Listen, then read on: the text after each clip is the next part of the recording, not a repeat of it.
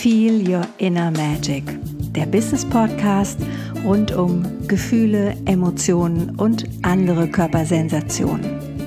Mein Name ist Iris Irbar und ich bin Gefühlsaktivistin.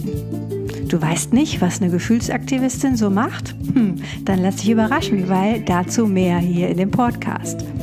Mein Lieblingsthema ist dabei Gefühle im Business bzw. Gefühle und Geld.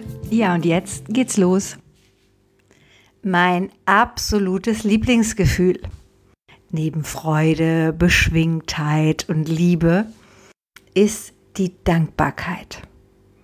Und ich möchte dich gern einladen, mal jetzt gleich in dem Moment, in dem du anfängst, diesen Podcast zu hören, mal dankbar zu sein, dass du hören kannst. Weil ich bin total dankbar dafür, dass ich sprechen kann und du mich hören kannst, weil sonst könnten wir diese Form von Hörbeziehung gar nicht haben. Wie selbstverständlich sind für uns Dinge, die für manche Menschen eben nicht selbstverständlich sind. Und Dankbarkeit ist für mich der Booster schlechthin. Egal in welchem vermeintlich schwierigen Gefühl du vielleicht gerade steckst. Ja, vielleicht bist du verzweifelt, vielleicht hast du Sehnsucht, vielleicht äh, weißt du nicht, wo dir der Kopf steht, vielleicht bist du total im Stress oder Angst besetzt oder irgendwie total verwirrt. Egal welches Gefühl da gerade um dich herum schwingt, wabert oder gefühlt von dir Besitz ergreift, eine wunderbare Unterbrechung ist, wenn du deinen Fokus, deine Aufmerksamkeit auf die Dankbarkeit verschiebst. Ich kann dankbar sein, dass ich zwei Beine habe und hier stehen kann. Und ich kann auch dankbar sein dafür, dass ich mit den Beinen jetzt lustige Kniebeugen machen könnte. Oder ich lasse die Show-Einlage jetzt weg, ein Hampelmann. Wenn du mal an dein Leben denkst, wenn du mal dich in dem Raum, in dem du gerade bist, umschaust, wenn du mal an dein Frühstück, an dein Mittagessen denkst, wenn du mal an dein vielleicht Fahrzeug oder Auto denkst, dann gibt es ganz viele Punkte, für die du jetzt in dieser Sekunde dankbar sein könntest. Und lass uns doch mal das Spiel machen. Lass uns doch mal prüfen, wie dankbar du deinem Frühstück bist. Also klassischerweise hast du vielleicht ein Brötchen oder du hattest eine Schale mit Müsli und vielleicht Obst. Und damit das alles bei dir sein kann, vielleicht noch der Tee oder der Kaffee und irgendein Saft oder ein Wasser, vielleicht auch ein Frühstücksei. Damit das alles bei dir sein kann, braucht es ganz viele Menschen, die all das für dich getan haben, dass du heute Morgen einfach ein ganz normales Frühstück haben kannst. Es braucht vielleicht den Bauern, der die Ernte eingeholt hat. Ja, es braucht irgendjemand, der das Mehl gemacht hat oder die Haferflocken. Es braucht jemand, der die Nüsse vom Baum geholt hat oder das Obst gepflückt hat. Es braucht Menschen, die die Sachen verpackt haben oder mit Liebe gebacken haben.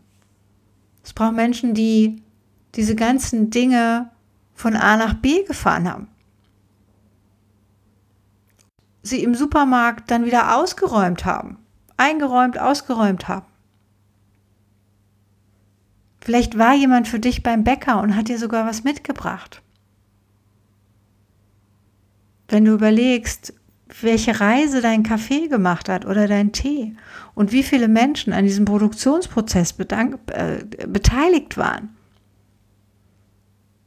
Also ich merke immer, ich werde, je mehr ich in so eine vermeintliche Normalität reingehe, umso demütiger werde ich, bezogen auf, ich könnte die ganze Zeit nur dankbar sein.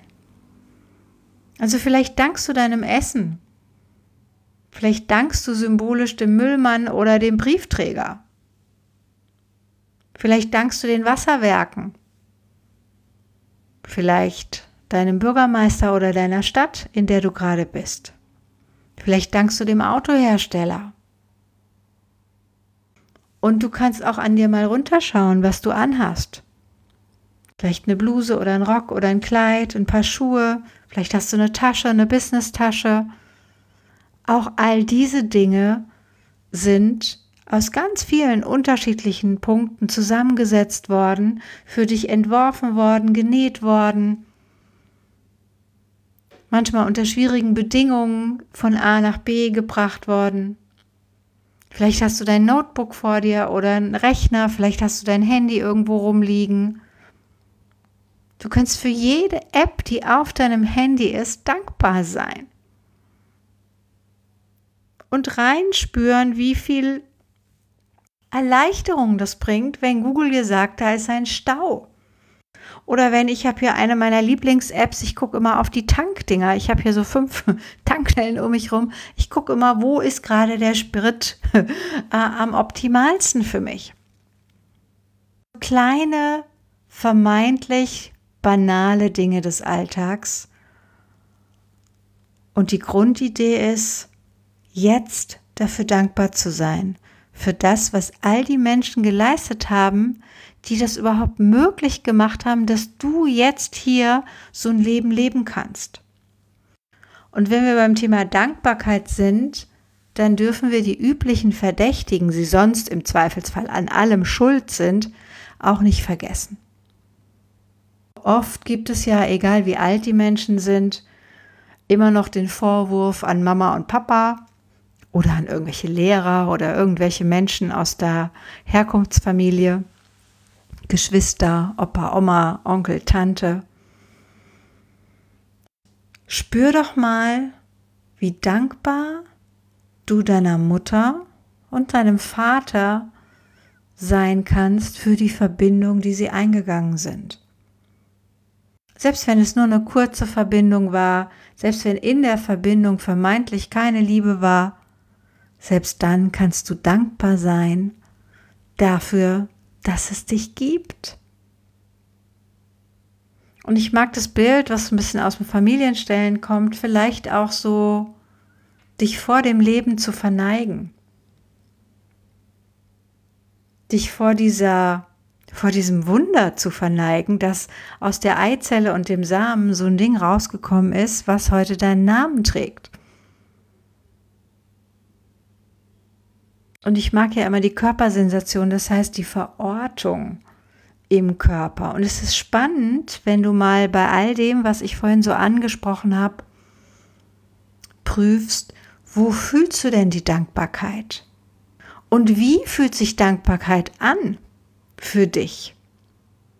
Ich habe in meinem ersten Buch geschrieben, Dankbarkeit, ne, wenn du es nicht schaffst, Dinge zu lieben, dann ist für mich die Vorstufe zur Liebe, ist zu sagen, danke.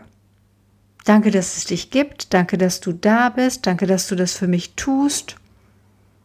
Ich sage auch immer, ich liebe alle meine Kunden. Das mache ich auch wirklich.